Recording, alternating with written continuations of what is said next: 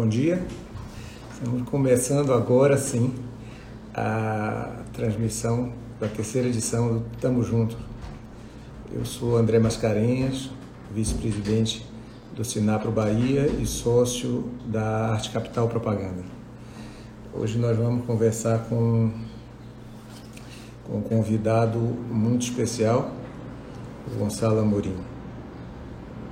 É, só conectá-lo aqui. João? Sim, o que eu faço? Ali, solicitações. Aqui. Ok. É, Para esse bate-papo com a gente hoje, esse convidado que é muito especial, é, o Gonçalo é, já lecionou inovação baseada em tecnologia e empreendedorismo em vários países, como Alemanha, Canadá, Portugal, Romênia. Também é membro do Conselho Consultivo de várias empresas de tecnologia, tendo orientado mais de 200 fundadores e equipes empresariais, startups, spin-ups de tecnologia. É um parceiro de negócios com uma, uma visão diferenciada. É, é fundador e CEO da BGI SA, spin-off do programa MIT Portugal, Iniciativa Inovação e Empreendedorismo. A BGI atua como uma aceleradora de tecnologia para startups, com base em propriedade intelectual e visando mercados globais, já facilitou a criação de quase 80 empreendimentos de alta tecnologia. Alavancou mais de 235 milhões de euros em financiamentos diferentes fontes de capital e a criação de mais de mil empregos altamente qualificados. Esse momento de transformação que nós vivemos primeiro nome que eu pensei para falar sobre tecnologia, inovação, mudança de comportamento tão necessária foi Gonçalo Amorim. Prazer, amigo. Bom dia. Como vai, André? Muito prazer. Muito obrigado pelo convite. Aceito com muito prazer. Ok, muito bom. É... Gonçalo, nós não nos conhecemos assim numa situação, para mim, bastante inusitada. Eu sou, eu sou um profissional da área de propaganda, na verdade sou um empresário, me dedico com muito amor à publicidade, mas tocamos outras empresas. E, e no momento que nós nos conhecemos, eu estava buscando investimento em Portugal há um ano e meio atrás e, e conheci, nos conhecemos através de amigos comuns e realmente me apaixonei por um projeto que a BGI tinha de se instalar e atuar mais diretamente no mercado brasileiro. Daí nós começamos uma conversa, começamos a amadurecer eh, e começamos a, a, discutir. E nesse momento eu me colocava como, como empreendedor apenas. Daí nós evoluímos essa conversa e, e pensamos no joint venture e, e nesse meio tempo aconteceu a mudança no mundo inteiro da Covid e nós tivemos que nos transformar muito rápido no nosso projeto e isso evoluiu para uma SPE e dessas adaptações todas e dessas evoluções todas surgiu um insight é, de convidá-lo para conversarmos aqui com esse público das agências, é, dos fornecedores, enfim, no canal de Sinap. A, a, minha, a minha ideia, Gonçalo, a princípio, é, é que a gente aborde como que essas novas tecnologias e as quebras de paradigma podem nos auxiliar gerar uma sinergia no mercado global. Passamos todos, pela primeira vez, por uma dificuldade comum e precisamos nos unir para superá-la. Eu não vejo outro caminho. Como que você, que já atua é, no mercado global há algum tempo e fomentando e incentivando negócios mais diversos, como que você enxerga essa situação? Muito bem. Excelente pergunta, André. Muito obrigado mais uma vez pelo, pelo convite. Espero que o som esteja bom. Estamos aqui em Lisboa, em Portugal. Hoje está um dia bem quente, quase, eu diria, baiano, né? Uh, André, efetivamente, neste último ano e meio, uh, muita coisa mudou. E eu diria, nunca mais vamos voltar ao, ao anterior normal. Vamos voltar a um normal diferente. Vamos evoluir muito mas eu julgo que, que, pelo menos na Europa, o sentimento é, é, muito simples, é que muitas coisas vão ter de mudar nos nossos hábitos de vida, uh, nas, nas atividades empresariais, na forma como uh, nos deslocamos para o emprego, como trabalhamos. Eu próprio estou agora num, num, num gabinete que preparei em casa, é o meu escritório, onde as crianças uh, tocam música, etc., foi transformado no meu gabinete, porque enquanto as coisas não voltarem ao normal, né, uh, estamos, estamos todos em regime bastante de teletrabalho. Um, esta transformação que, que, vivemos, eu julgo que, que, vai, que vai alavancar muito uh, tecnologias que têm-se vindo a, a, intensificar, mas de uma forma mais lenta até ao Covid até esta pandemia ter, ter acontecido. Havia um conjunto de transformações que já estavam a decorrer, mas que ainda eram, em certa forma, eh, incipientes. Para, para algumas empresas era o seu modo de vida, estou-me a referir a empresas altamente digitalizadas, ao funcionamento na cloud, um, as reuniões, por exemplo, que hoje fazemos 3, 4, 5, 6, 7, 8 reuniões por dia, não presenciais, portanto, fazendo recurso a social media, ferramentas eh, de teletrabalho online, tem, tem explodido para centenas de milhões de utilizadores recentemente e nós temos de adaptar essa, essa dependência uh, muito maior, nomeadamente em redes digitais e em uh, teletrabalho e em uh, plataformas de tecnologia que passaram a ser obrigatórias, simplesmente obrigatórias, enquanto a, situação não, não normalizar. Neste momento, na Europa, o que nós vemos é a evolução de uma pandemia, ou seja, de uma crise foi eminentemente uh, de saúde, de, contaminação, de contenção, de isolamento social. Estamos já a assistir a uma abertura da economia. Portugal tem, tem sido um, um bom exemplo no, no controle e nas medidas de contenção, mas estamos já todos preocupados com outro fator, que é quando é que ou como é que a economia começa outra vez a acelerar.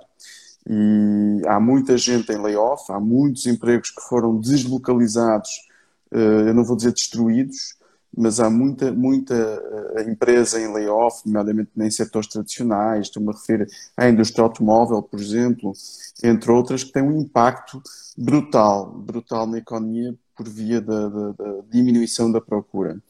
Vários clientes estão a atrasar as suas encomendas, uh, vários clientes que tinham eventos físicos, presenciais, estão a repensar esses eventos, se, se vale ou não vale a pena uh, fazê-los uh, até que número é que é possível fazer de uma forma legal e, saudável, quero dizer, do ponto de vista ehm, de saúde, até que, até que ponto é que um evento é legal e também recomendável.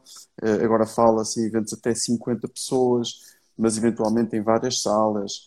portanto, tudo isto vai não só alterar, eu diria, a forma como nós atuamos, como também uh, os meios que utilizamos uh, e também, eventualmente, em alguns casos, em eventos que nós estamos a organizar em Lisboa para, para estudantes e, e, e participantes profissionais europeus, vamos procurar uh, segregar ou separar os participantes em três, quatro salas, quando na realidade só precisaríamos de uma antes do Covid. Portanto, em certa medida, eu diria que a procura de espaços é reduzida, porque há menos eventos, mas num pós-Covid vamos provavelmente durante algum tempo estar limitados eh, ao número de participantes por perdão, ao número de participantes por à densidade de participantes por metro quadrado. A nível de investimento, André, que foi a razão pela qual nós nos conhecemos, eh, nós vemos, vemos nestas, e este é um ponto para mim muito interessante porque eu sempre, enquanto engenheiro mecânico e, e de formação base e gestor hoje, fundador da BGI, CEO, eh, temos dezenas de pessoas uh, sob nossa responsabilidade, nós procuramos olhar para estas crises com grande sentido de oportunidade e, e, e em certa medida, com, com uma perspectiva otimista, na medida em que sabemos que vai haver uma, uma evolução nos negócios, muitos negócios, muitas empresas não vão conseguir atualizar-se ou adaptar-se de uma forma suficientemente rápida, portanto, vão sofrer nas vendas, vão ser penalizados no resultado, se quiser, operacional e, portanto, vão ser forçadas a, despedir, a, a, cortar custo, a cortar despesa. Nós, na BGI, temos procurado com os nossos clientes eh, alertar para eh, o que nós chamamos transições tecnológicas, aquilo que falávamos há pouco. Portanto, como é que eu, como empresa, como atividade profissional, como é que eu me posso digitalizar, passar para um canal mais eh, omnipresente, eh, nomeadamente alavancando as redes sociais, uh, e outras, uh, criando mais conteúdo que seja mais interessante para ser partilhado do que os meus concorrentes, por exemplo.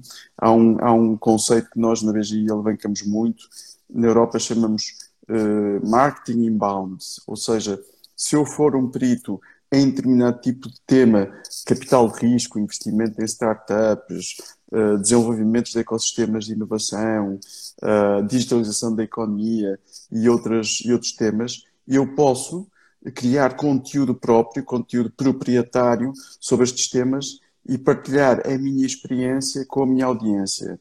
E isto nós chamamos, no fundo, o inbound marketing, que nos permite a cada uma das empresas ou dos peritos eh, funcionários destas empresas, colaboradores das empresas, diferenciar-se fa face a outros, a outros players.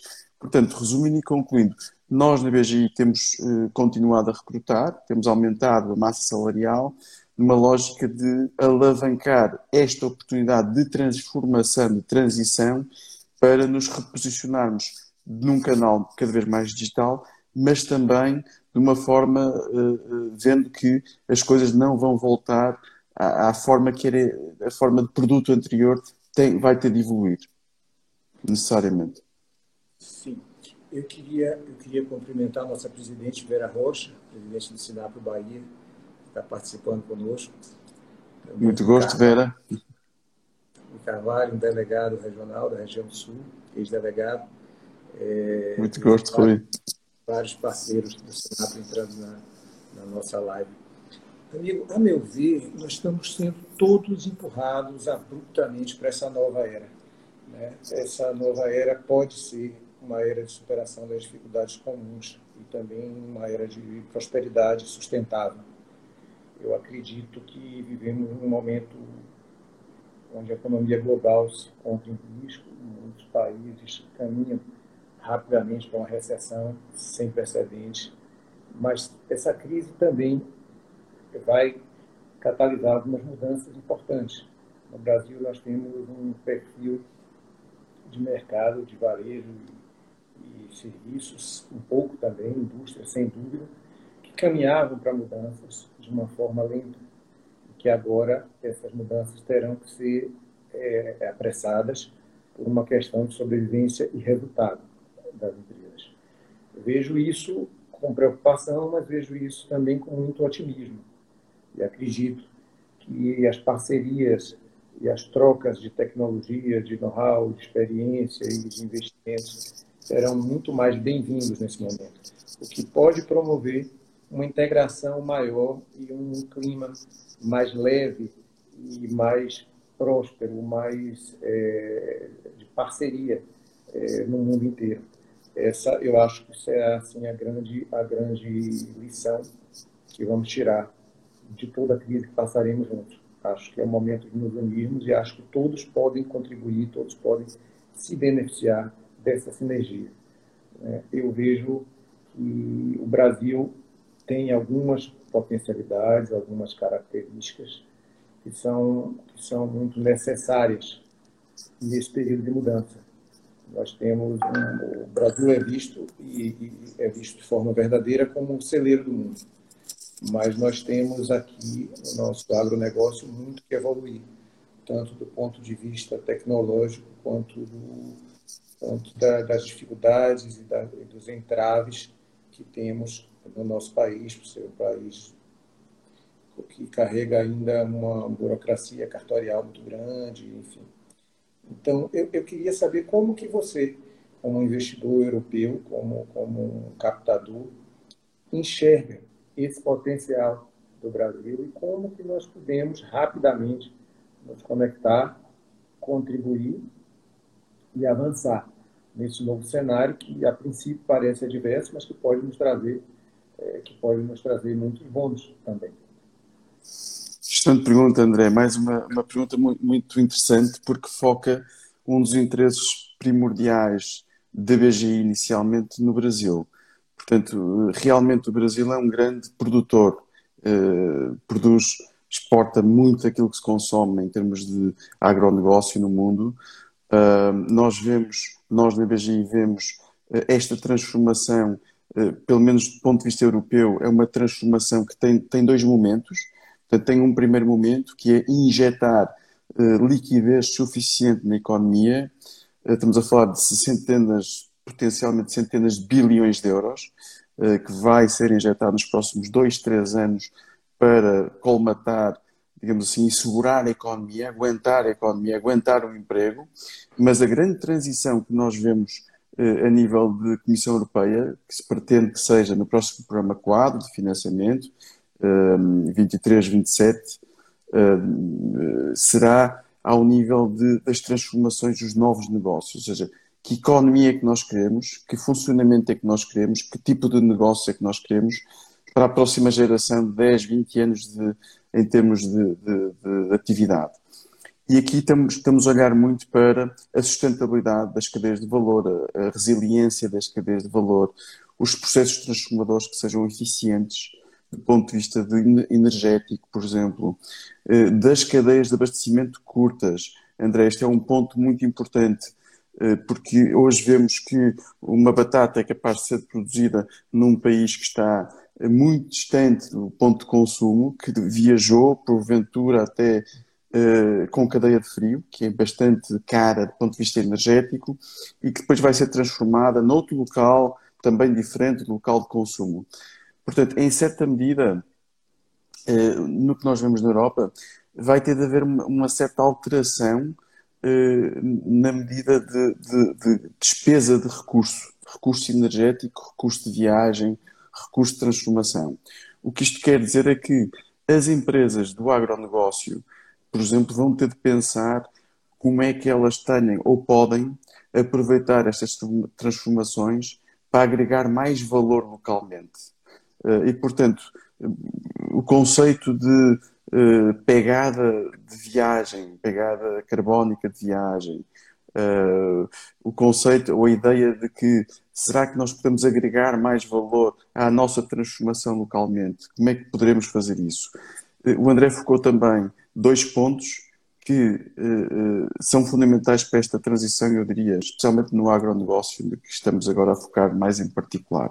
Uma delas é tecnologia, porque para acrescentar valor na cadeia, na cadeia nós precisamos potencialmente de investimento em capital fixo, em novos equipamentos e para isso precisaremos de tecnologia. E aí, Europa, eh, nós vemos muita, eh, muita aliás, é conhecido, o, o, a tecnologia europeia, europeia é, é, é, é, enfim, muito boa, é eficaz, é eficiente. Muitas vezes o desafio que nós temos é na comercialização dessa tecnologia.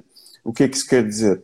Quer dizer que muitas vezes criamos coisas muito boas, mas depois não somos tão bons, somos muito, muito focados tecnicamente no produto, mas não tão bons na comercialização, ou seja, no marketing, na comunicação, no canal de distribuição, no cliente. Portanto, um enfoque no cliente é uh, o que nós, na Europa, uh, temos muitas lacunas, contrariamente, por exemplo, em contraponto aos Estados Unidos. Uh, e nós, na BGI, funcionamos com um pé uh, na Europa e com um pé nos Estados Unidos. E, e levamos todos os anos uh, dezenas de promotores de startups e scale-ups para os Estados Unidos para que eles ganhem esta capacidade de comunicar o seu produto, as, as valências e as vantagens do seu produto de uma forma mais orientada ao cliente. E aqui, já agora, como o painel também foca muito os temas eh, de propaganda, de publicidade, de comunicação. Eu julgo que aqui, se nós conseguirmos nós europeus ou Europa eh, identificar tecnologias que sejam úteis, por exemplo, ao agronegócio brasileiro, poderemos facultar este, este canal, esta ponte tecnológica, para depois ser endogenizada ou implementada por empresários do negócio, agronegócio, no Brasil, que possam também eh, beneficiar eh, a nível de margens e de colocação do produto, do seu produto, transformado com maior valor acrescentado no mercado. Portanto, é, é um pouco estes dois lados. O lado da tecnologia, que é necessária para acrescentar valor, da solução, da, da, oferta do produto, mas também a comunicação, portanto, emanciparem-se na cadeia de valor. O que nós vemos do nosso contacto eh, quase mensal com empreendedores baianos é que efetivamente há uma cadeia de valor de quase eh, informal de pessoas que se conhecem há muito tempo, mas que não está de todo digitalizada. Nós temos de transformar esta cadeia com ferramentas, com marketplace online, temos de lhes dar um maior mundo, temos de dar um maior canal de distribuição, um maior canal de venda. E esse é, obviamente, o, trabalho que o André e os seus associados também fazem, não é? Sem dúvida. É, uma, uma coisa que eu sinto muita falta é, no Brasil, nós temos um povo muito criativo, o empresário brasileiro, o executivo brasileiro sempre foi uma, uma, um dos nossos principais produtos de exportação. Acho que os brasileiros conseguem, conseguem das soluções e, é, inusitadas. Isso você já tem, já tem um pouco de convívio conosco, já deve ter percebido. Mas eu sinto falta, por exemplo, quando você vê uma integração de, nas universidades de estudantes é, do mundo inteiro, tanto na Europa, nos Estados Unidos, Canadá, enfim, e você consegue encontrar ali estudantes americanos, estudantes portugueses, estudantes ingleses, indianos, enfim, mas você não encontra muitos brasileiros, pelo menos não na proporção que deveríamos participar. Eu sinto falta desse intercâmbio é, nesse patamar, que nos geraria muita facilidade é, em estabelecer relações futuras e também que mostraria muita coisa positiva na troca de experiências. É, sinto que esse momento pode também contribuir para que nós nos voltemos um pouco mais a, a, a um sistema de educação, principalmente um estímulo à, à questão vocacional é, dos nossos estudantes, quando têm que optar por uma profissão e eles precisariam de mais experiências, de mais intercâmbios, de mais experiências de vida.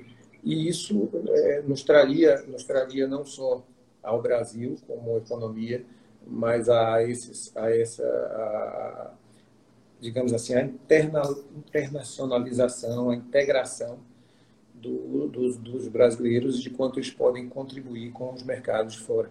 Eu sei que a DGI também tem sua origem muito focada nisso, né, na, na educação e, e, nas universidades e tal. Você enxerga, Gonçalo, também é, esse interesse é, das empresas da, das empresas de educação é, na Europa em criar essa sinergia nesse patamar também conosco com os brasileiros. Sem dúvida. Nós, nós aliás, André, dando aqui um pouco de contexto como a BG surge, surge de uma visão uh, do então Ministro da Ciência, Educação uh, Ensino Superior, o professor Mariano Gago, que já faleceu, infelizmente, faleceu muito cedo, muito novo, um, com cerca de 60 anos. Contudo, ele foi um visionário, porque percebeu, repare, que Portugal, André, tá, não só está posicionado no extremo uh, oriente da Europa, não é? Portanto, na, na, na ponta, uh, não está junto ao centro de decisão, nós temos de voar 3 horas de Lisboa, 2 horas e 40, temos de voar 3 horas para estarmos no centro da Europa, que é Bruxelas, um, portanto, na Bélgica. Portanto, nós, Portugal está localizado não só longe do centro de decisão, como está, é um país com 10 milhões e meio de habitantes, portanto, é um vigésimo do Brasil, né? Uh, mas uh, há 10 anos atrás, quando nós recuamos no paradigma que víamos de inovação e empreendedorismo, havia um, uma grande divisão André, entre a universidade e a, a, a, academia, não é? Portanto, a academia, os professores, professorado, a, a investigação aplicada, era muito pouco relevante para a indústria e, e havia um, uma, uma, espécie de, de, divisão. Portanto, a indústria dizia, ou o mercado dizia, não é isto que eu preciso a nível de investigação, e a investigação dizia assim, eu não tenho empresários que me lancem desafios e reptos interessantes para eu desenvolver. E, portanto, nós surgimos há 10 anos atrás num contexto universitário, uma universidade líder de Lisboa, de Ciências e Gestão, ISCTE, e, e, e vemos que a universidade pode catalisar esta transformação, portanto, pode ser um motor de transformação através não só de alguns pontos de contacto que existam entre a academia e a indústria, que não tem de ser muitos para começar, dois, três, quatro casos eh, de sucesso, mas sobretudo muito alavancar uma geração de novos alunos, de alunos de doutorado, de, de alunos de, de, de, mestrado, portanto, mestrandos, mas também bacharelatos, portanto, alunos que, que tenham, que tenham eh, uma vontade de empreender, de empreender e de estar ligados a projetos de inovação e empreendedorismo. E foi assim que o Audax, por exemplo, nasceu no Esqueté para promover o empreendedorismo de base social, do qual eu também fui eh, diretor não executivo durante vários anos e o nosso CFO foi fundador. Eh, portanto, nós vimos que a transformação eh, do caso português, onde não havia uma grande ligação, se quiser, as universidades tinham esta postura uh, de costas voltadas para o mercado, para a indústria, e o mercado também tinha esta, esta, esta quesilha, portanto, esta resistência. Hoje, hoje em Portugal, não há graduados que cheguem, André, para alimentar determinados setores da economia. Estou-me estou a referir a, a, tendências de software, inteligência artificial, reconhecimento de voz, imagem, tudo que é matemática, tudo que é engenharias. Uh, hoje, as startups competem, as novas empresas emergentes, competem não só em salário, em vencimento, portanto, em remuneração, com as grandes, o que nós chamamos as Big Four, KPMG, Deloitte, as grandes consultoras, competem, portanto, por talento coisa que não existia há 10 anos atrás. Uma grande empresa chegava à universidade e dizia: Seu professor, eu preciso de, dos seus melhores seis alunos. E não havia discussão possível. E o que eu pago é isto, o que eu estou disposto a pagar é isto, muitas vezes abaixo do preço do mercado, porque eh, em certa medida aproveitavam-se da sua marca para recrutar barato. Hoje não. Hoje nós temos eh, em Lisboa a Mercedes, a Microsoft, a Toyota, a Volkswagen, enfim, temos uh, os centros de desenvolvimento e pesquisa em determinados setores muito digitalizados, IoT, internet das coisas, cidades inteligentes, redes neuronais, inteligência artificial, reconhecimento de voz, uh, marketplaces inteligentes. Todas estas empresas que estão a alavancar estas novas tendências têm vindo a Portugal recrutar não só em Lisboa, mas também no norte do, do país, onde é um, uma grande área produtiva de uma das maiores universidades do, do, do Porto e em Braga, etc. Portanto, hoje vemos, hoje essa questão de divisão uh, entre o setor académico, entre um, um, um, aluno encontrar uma boa empresa, um recém-licenciado encontrar uma boa empresa, hoje eles podem se dar ao luxo de ter dois, três, quatro propostas.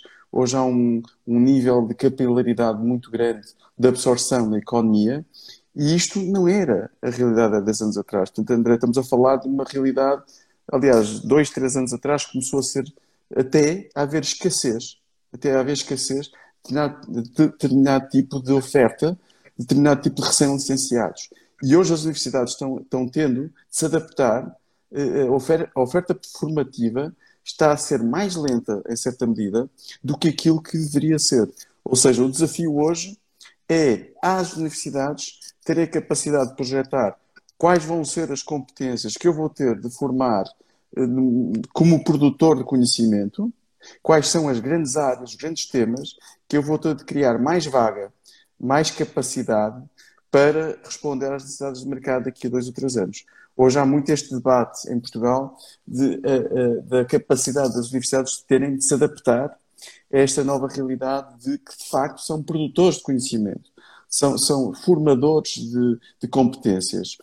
E, eh, em alguns casos, poderão estar a abrandar um pouco o desenvolvimento económico, ou não estarmos tão avançados ou eh, a sermos tão rápidos na produção do conhecimento e também dos recém-licenciados, doutorados e áreas científicas, quanto as empresas necessitam. O que é que isto leva? Se a oferta for inferior à procura, eh, eh, André, leva a um aumento de preços. E hoje vemos, eh, por exemplo, um recém-licenciado na áreas de computação, que muitos deles também são brasileiros em Portugal, e são excelentes, são excelentes pessoas, são excelentes profissionais, Uh, leva que uh, um recém-licenciado pode vir a oferir, logo desde a sua, a sua entrada no mercado, numa destas empresas em Portugal, 2, 3 mil euros. Portanto, estamos a falar de 2, 3, uh, cerca de 12 mil a 16 mil reais por mês. E, e portanto, este, esta inflação dos valores de mercado são derivados precisamente de um excesso de procura face à oferta. Portanto, eu, eu imagino que o mesmo, traçando agora um paralelo, seja importante uh, para o Brasil e eventualmente exportar talento nesta fase, para que estes engenheiros, estes, estes quadros, estas pessoas possam aprender, possam beber do melhor que há a nível de empresas espalhadas pelo mundo, mas eu sempre fui, eu vivi 12 anos fora da minha vida, em Inglaterra, na Bélgica, uh, uh, etc. E, portanto, sempre fui da opinião que uh, nós voltamos sempre à nossa casa. Se, se houver forma, para, se houver emprego, se houver condições económicas e se, a vontade de voltar, não, não precisamos ser, olhar só economicamente. A vontade de voltar ao país, à terra natal, é muito grande. Foi o que aconteceu comigo. E hoje sou empreendedor, tendo passado por, por grandes empresas, uh, Hewlett Packard, entre outras, multinacionais e maiores empresas de grupos empresariais portugueses. Mas, efetivamente, é muito bom este, este, esta interdisciplinaridade, esta, estas viagens, estas experiências internacionais.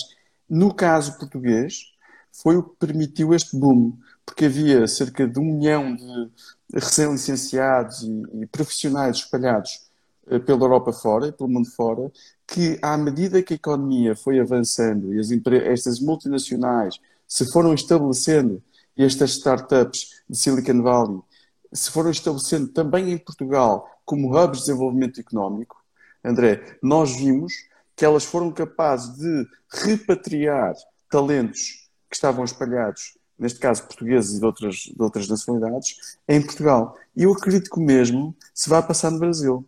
Portanto, que à medida que esta retoma pós-Covid, eh, obviamente todos nós estamos focados na pandemia ainda, eh, muito nos efeitos económicos, mas nós na BGI procuramos estar sempre um pouquinho eh, à frente da curva, para que a onda não passe e, e, e traçando aqui uma analogia com o surf, e não percamos a vaga, é?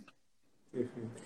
Você me, você me convenceu a embarcar nessa, nessa, nesse, nesse investimento, nesse momento de desaceleração. É, eu acredito, acredito muito nisso também. É verdade, sou muito otimista. Nós temos, inclusive, uma pergunta muito interessante de Vera Rocha, nossa presidente, sobre esse assunto. É, é, é Vera pergunta assim: o Estado devia investir para gerar liquidez? Mas se o governo não enxergar assim, a iniciativa privada terá fôlego para isso? Isso é uma pergunta muito interessante. A meu ver, nós caminhamos para sair juntos, é, superar juntos as dificuldades econômicas criadas pela pandemia.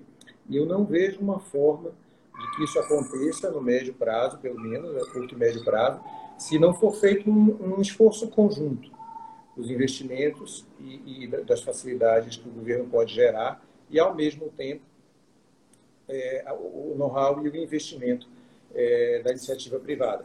Acredito que seja esse um bom caminho. É, na sua opinião, Gonçalo, essa visão e essa necessidade, ela é global ou ela realmente é maior nos países emergentes como nós? É, é uma pergunta difícil, André, mas eu diria que, em certa medida, é, nós vamos, estamos a começar agora a ver algumas estatísticas concretas de perda de emprego, que setores é que estão sofrendo mais e que setores é que vão ter de ser auxiliados. E eu separaria aqui dois tipos de auxílio. Aquele auxílio uh, puro e duro estatal, vou dar um exemplo.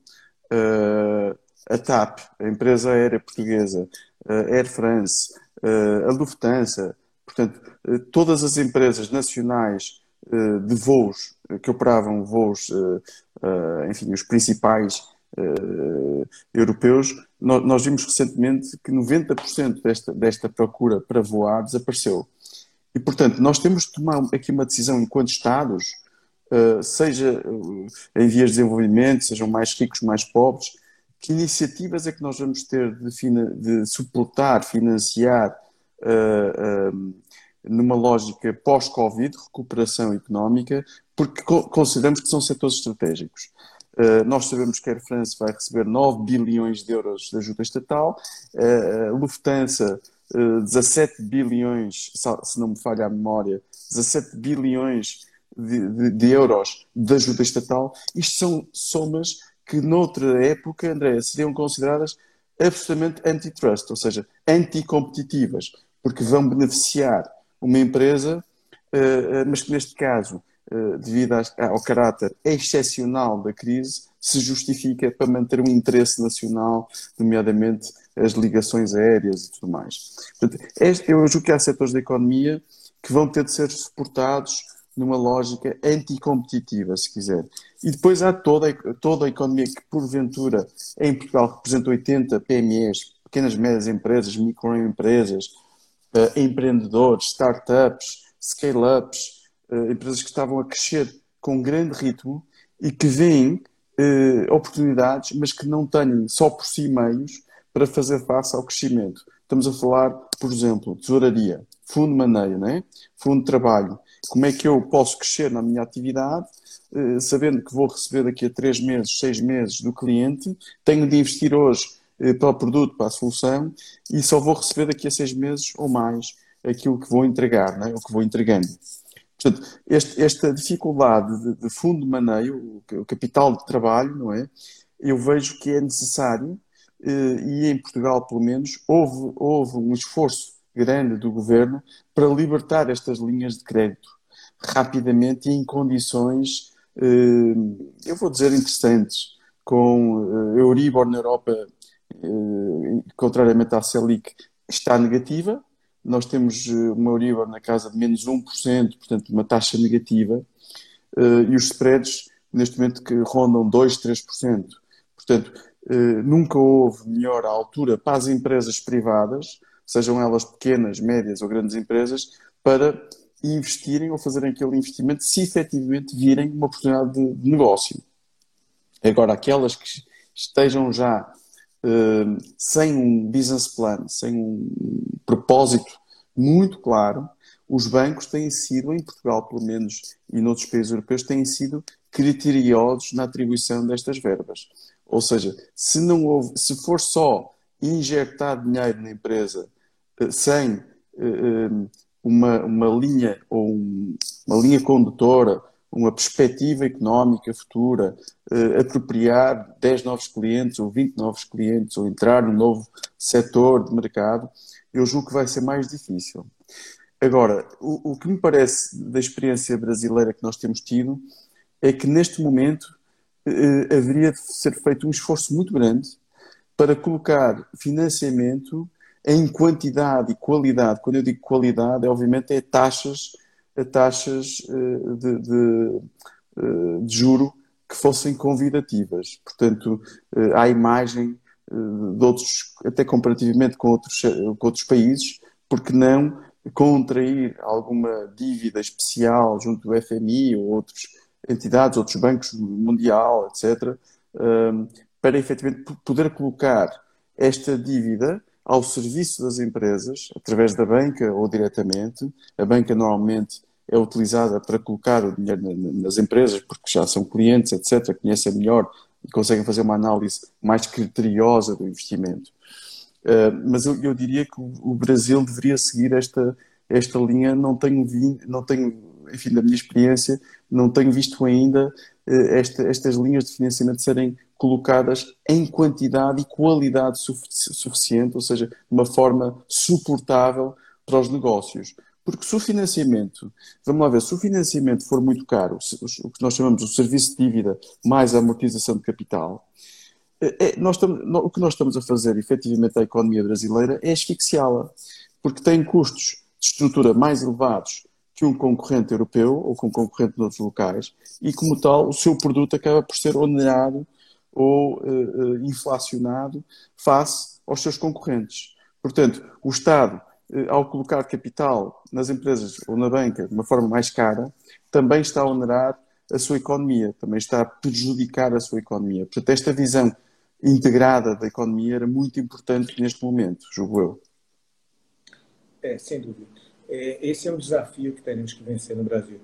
Esse, esse tripé entre governo, instituições bancárias e pequenas e médias empresas, principalmente. É, o Brasil não tem uma tradição de financiamentos de longo prazo atrativos a, nos padrões internacionais para que se desenvolva é, o nosso mercado. Eu acho que nós vamos ter rapidamente que requalificar as empresas, vamos ter que ter projetos é, que se mostrem viáveis e que se mostrem alavancadores, principalmente de mão de obra e desenvolvedores de novas tecnologias. E vamos ter que contar com uma boa vontade e assessoria do governo no que diz respeito à, à desburocratização e a, a, a, ser realmente um elemento facilitador. E, e vamos ter que contar muito também com uma reengenharia no nosso sistema bancário, para que a gente possa participar, a sua leitura é correta, para que a gente possa participar, que, que as instituições bancárias sejam realmente, junto com o governo, grandes fomentadores de desenvolvimento. Não temos essa tradição, infelizmente não temos. Acredito que não tenhamos um outro caminho. Acho que a iniciativa privada sozinha não tem fôlego para essa retomada de desenvolvimento, não tem fôlego é, para nos colocar é, nos trilhos novamente, principalmente se considerarmos padrões internacionais que são cada vez mais necessários é, para que a gente tenha uma, uma, uniformidade, para que a gente tenha competitividade, para que a gente participe de um mercado global que já se fazia presente na realidade das pequenas empresas, das médias empresas, e que hoje, é, numa, numa, numa, num funcionamento é, é, de uma situação pós-Covid, realmente vai nos obrigar a ser mais céleres nessas mudanças. Percebo que já existe, já existem algumas empresas se reinventando. A gente tem já operadores de varejo é, transformando as suas empresas muito rapidamente. É claro que isso é um número muito reduzido, mas a gente já vê uma visão diferente é, do consumidor, a gente já vê uma visão diferente de mercado, a gente já vê uma preocupação maior com o cliente, ganho em escala. E isso é, era, era um fator que já existia na visão do nosso empresariado, mas que hoje se torna absolutamente necessário para uma questão de sobrevivência das empresas e absolutamente necessário que exista também uma visão do governo, porque se a gente não retoma rapidamente é, o nosso crescimento e o engajamento é, das nossas empresas nessa nova é, condição econômica, essa nova situação do, do pós-pandemia, teremos grandes dificuldades. O Brasil vai superá-la, sem dúvida, tem um potencial gigante, mas é preciso que esse tripé, governo, instituições bancárias, iniciativa privada, se alinhe muito rapidamente, enxergue as mudanças muito rapidamente e caminhe nesse sentido. André, se me permite só aqui uma, uma, uma, uma, deixa, uma deixa final, um, um, poderia ter referido há pouco, mas uh, entretanto passou-me. Uma, um uma das ferramentas que eventualmente poderá ser útil explorar com mais agressividade comercial será as PPPs, André, porque as parcerias público-privadas permitem precisamente esta alavancagem que estava a dizer. Uh, tipicamente na Europa temos um rácio de um euro uh, de investimento público para um euro de investimento privado. E o que isto permite alinhar é as duas partes, não é? Portanto, o público sabe que há um parceiro privado, ou vários, ou um consórcio, interessado no desenvolvimento. E, portanto, também reduz a sua, a sua exposição uh, ao projeto, etc., por cerca de metade. Portanto, consegue fazer o dobro do projeto, o dobro dos projetos, com o mesmo dinheiro, mas alavancando a iniciativa privada. Portanto, os investidores aqui podem ser consórcios de entidades que vão executar, que vão entregar o projeto e outros que vão financiar o projeto. Abre-se aqui uma forma, eu diria, muito profissional e muito capaz de financiar até colaborativamente, que eu julgo que é uma palavra muito, muito importante hoje, é não estarmos sozinhos, é partilharmos as dores que todos nós sentimos e, portanto, este momento pode permitir também um surgimento no Brasil de uma iniciativa privada, unida, que tenha mais peso também do ponto de vista político, para influenciar. Eh, nós vemos esse surgimento de lobbies em Portugal, nós fazemos parte de alguns, e inclusive também ajudamos o governo, em alguns casos, a, a, a definir política, porque nós precisamos dessas políticas adequadas para a execução e, e, muitas vezes o decisor político precisa destes parceiros armados que representem um setor e que lhes digam o que eu preciso é isto e que lhes mostrem por A mais B porque é que precisam disso. Não é só para o seu interesse, é interesse de criação de emprego, interesse de economia, como um todo, e fazer estes estudos em conjunto, fazer um estudo em conjunto com 10 ou 15 parceiros, ou 20 ou 50, é muito mais fácil do que fazê-lo sozinho e suportá-lo sozinho. Portanto, eu julgo que as parcerias público ou privadas poderão ser uma alavanca importante no desenvolvimento desta, desta fase pós-Covid. Sem dúvida. É, as PPPs no Brasil ainda são uma experiência muito recente e é preciso que isso também seja acelerado é, de uma maneira é, muito eficiente e não vejo realmente outro caminho. Não vejo outro caminho para a retomada da economia, para a retomada de projetos importantes e principalmente para iniciar projetos que hoje são extremamente necessários e que há um ano atrás não, não, eram, não eram tão indispensáveis assim. Né? Nós temos um desafio muito grande pela frente. Acredito que vamos ser forçados a seguir no bom caminho. Acredito que vamos começar a construir no Brasil essa realidade das parcerias público-privadas. Esse vai ser um, um grande vetor de crescimento e de retomada da nossa economia. Acho que realmente não temos fôlego nem no governo nem na iniciativa privada e não temos competência individualmente para trocar uma situação como essa e nos recolocarmos nos trilhos e ocuparmos no cenário internacional um espaço que o Brasil tem total condição, total potencial e vocação para ocupar. Né? Amigo, queria agradecer muito é, a sua presença hoje na nossa live, acho que enriqueceu bastante. O prazer foi meu, André. Eu queria muito ampliar esse, esse universo de discussão nosso e acho que você contribuiu muito. É, obrigado. Você teve conosco aqui, teve uma experiência, uma aventura no Brasil, no Brasil do Covid. Né? É verdade, é verdade. Tínhamos andado é. de máscara e foi, foi, foi um período muito interessante. Uma viagem de duas semanas que se transformou em dois meses. pois é, 15 dias em Praia do Forte, ilhado, ilhado repatriado para Portugal Exatamente. Mas não tenha dúvida que, que tiraremos disso um grande, longo e proveitoso é, futuro. Sem é, dúvida. Queria, queria, agradecer também a, as pessoas que participaram conosco é, dessa live, as perguntas. Infelizmente, não, não conseguimos é, colocar todas. E no próximo dia 2 de junho, nós teremos aqui a quarta edição do, do Tamo Juntos, com o nosso delegado regional do Extremo Sul, Emerson Campos, que terá como convidado Carlos Martinelli, presidente da BECOP, Associação Brasileira dos Consultores Políticos, e abordarão aqui o tema o tema do marketing político no pós-Covid. É, muito obrigado a todos. Acho que foi muito, muito proveitoso esse nosso papo. Muito obrigado. A economia, a economia brasileira é resiliente e vai conseguir, eh, eh, André. Os empreendedores são, são de facto o melhor que há. Tenho, tenho visto. Estou seguro disso. Faremos, faremos esse trabalho juntos. Felicidades faremos para todos. Muito obrigado pelo convite. Graças a todos.